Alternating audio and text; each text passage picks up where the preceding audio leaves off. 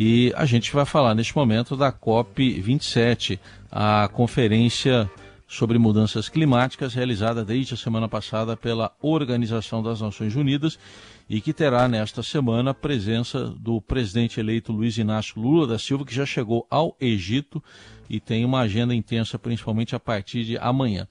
E acompanhando a COP, nós temos o Emílio Santana, que especializado também nesses assuntos e acompanhou essas últimas conferências eh, que foram realizadas pelas Nações Unidas.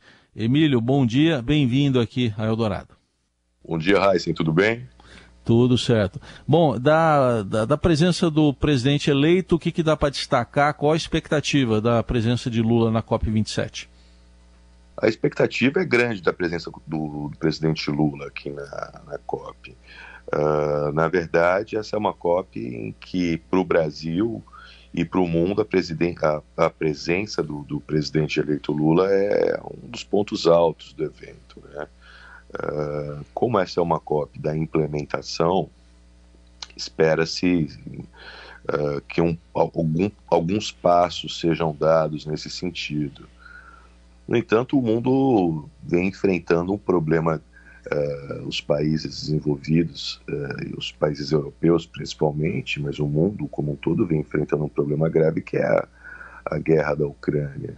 Uh, então essa se transformou a presença do presidente Lula dentro desse desse contexto em que os países, em que o mundo se encontra muito voltado para a guerra e com poucas possibilidades de implementação, de fato, das medidas que se esperam em relação ao clima, a presença do presidente Lula se transformou em algo ainda maior nessa COP. Uh, hoje, ele já tem algumas das agendas uh, fechadas, alguns encontros bilaterais, uh, mas amanhã é que, a, é que ele deve participar de fato de um evento na, no stand, no, no, no, no ponto uh, dentro, aqui dentro da COP do reservado para os estados amazônicos.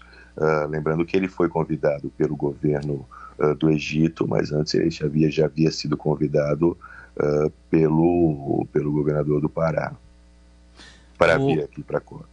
Tá certo. Emílio, é, é, sem trocadilho, mas já fazendo, você percebeu claramente uma mudança de clima em relação ao Brasil, que no, no governo Bolsonaro era muito mais cobrado, agora uh, tem uma espécie de voto de confiança? Você percebe isso na COP ou ainda tem muita cobrança? Não, sem dúvida, sem dúvida. A mudança é, é, é clara, a mudança é clara e evidente. Uh, é, um, é, uma, é uma outra COP para o Brasil em relação ao ano passado, por exemplo, ou em relação aos outros anos. Uh, o Brasil, em 2020 nós não tivemos a Copa por conta da pandemia, mas nos outros anos tivemos, né, 19 e 21. Uh, ah, e o Brasil, nesses, nessas últimas COPs, havia se transformado uh, um patinho feio da COP, né? Agora, a, a mudança em relação ao, ao, ao Brasil é, é, claríssima. Ontem, é, um evento no, no Brasil Climate Hub, uh, com a presença da ex-ministra Marina Silva, da ex-ministra Isabela Teixeira e, e outros, uh, outros, uh, outros políticos, como, como os deputados Alessandro Molon, como o senador Randolfo Rodrigues. Enfim, isso juntou uma multidão ali no Brasil Climate Hub. Foi uma, uma, uma situação uh, muito peculiar, com pessoas se espremendo para assistir, e isso a poucos metros da, do, do stand do governo federal, do stand oficial do Brasil. É, só para que, o, que o ouvinte entenda, né, é, é uma como se fosse é um evento gigantesco com vários estandes. Então, um dos estandes é o dos, dos, estados amazônicos, do lado tem o do governo federal, oficial, e um pouco à frente o, o stand reservado à sociedade civil. Nesse stand da sociedade civil, a, a presença é maciça, assim, enorme, no do governo federal.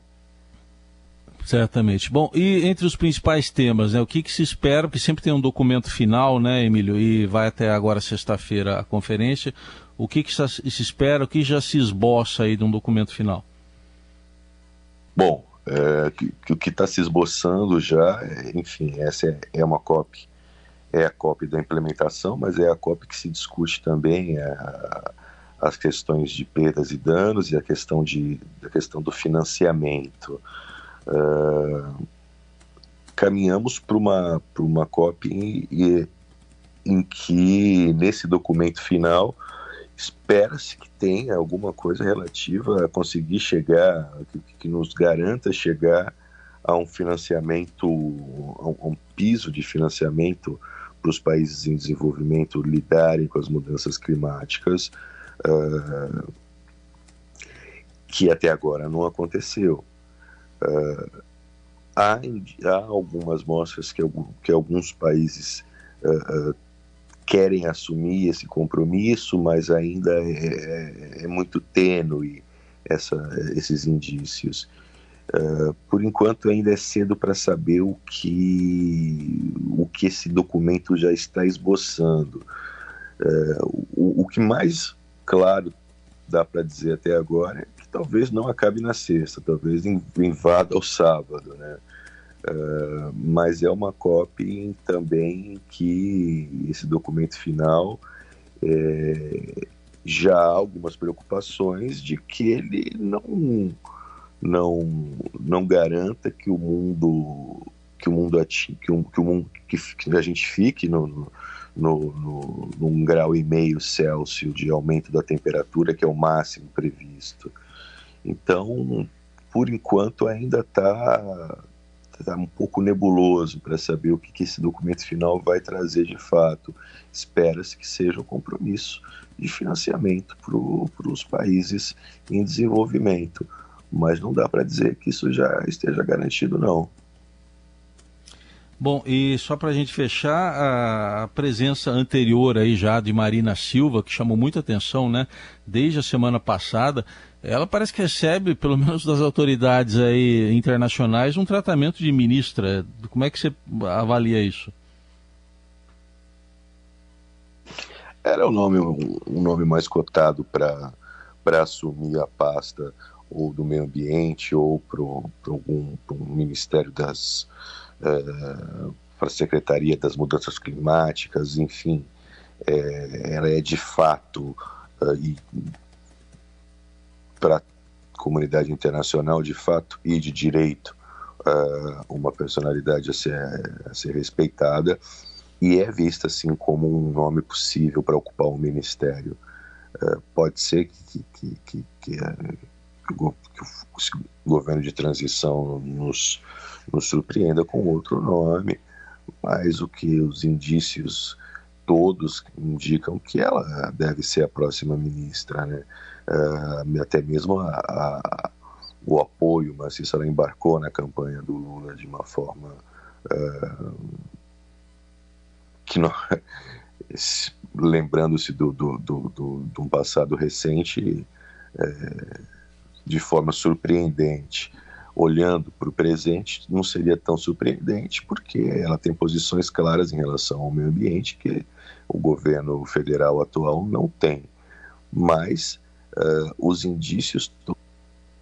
Ela deve ser a próxima ministra, esse apoio uh, em, em, política nada é de graça. Uh, esse apoio dela deve ter sido possivelmente condicionado a um, a um, a um ministério ou algo do tipo, né?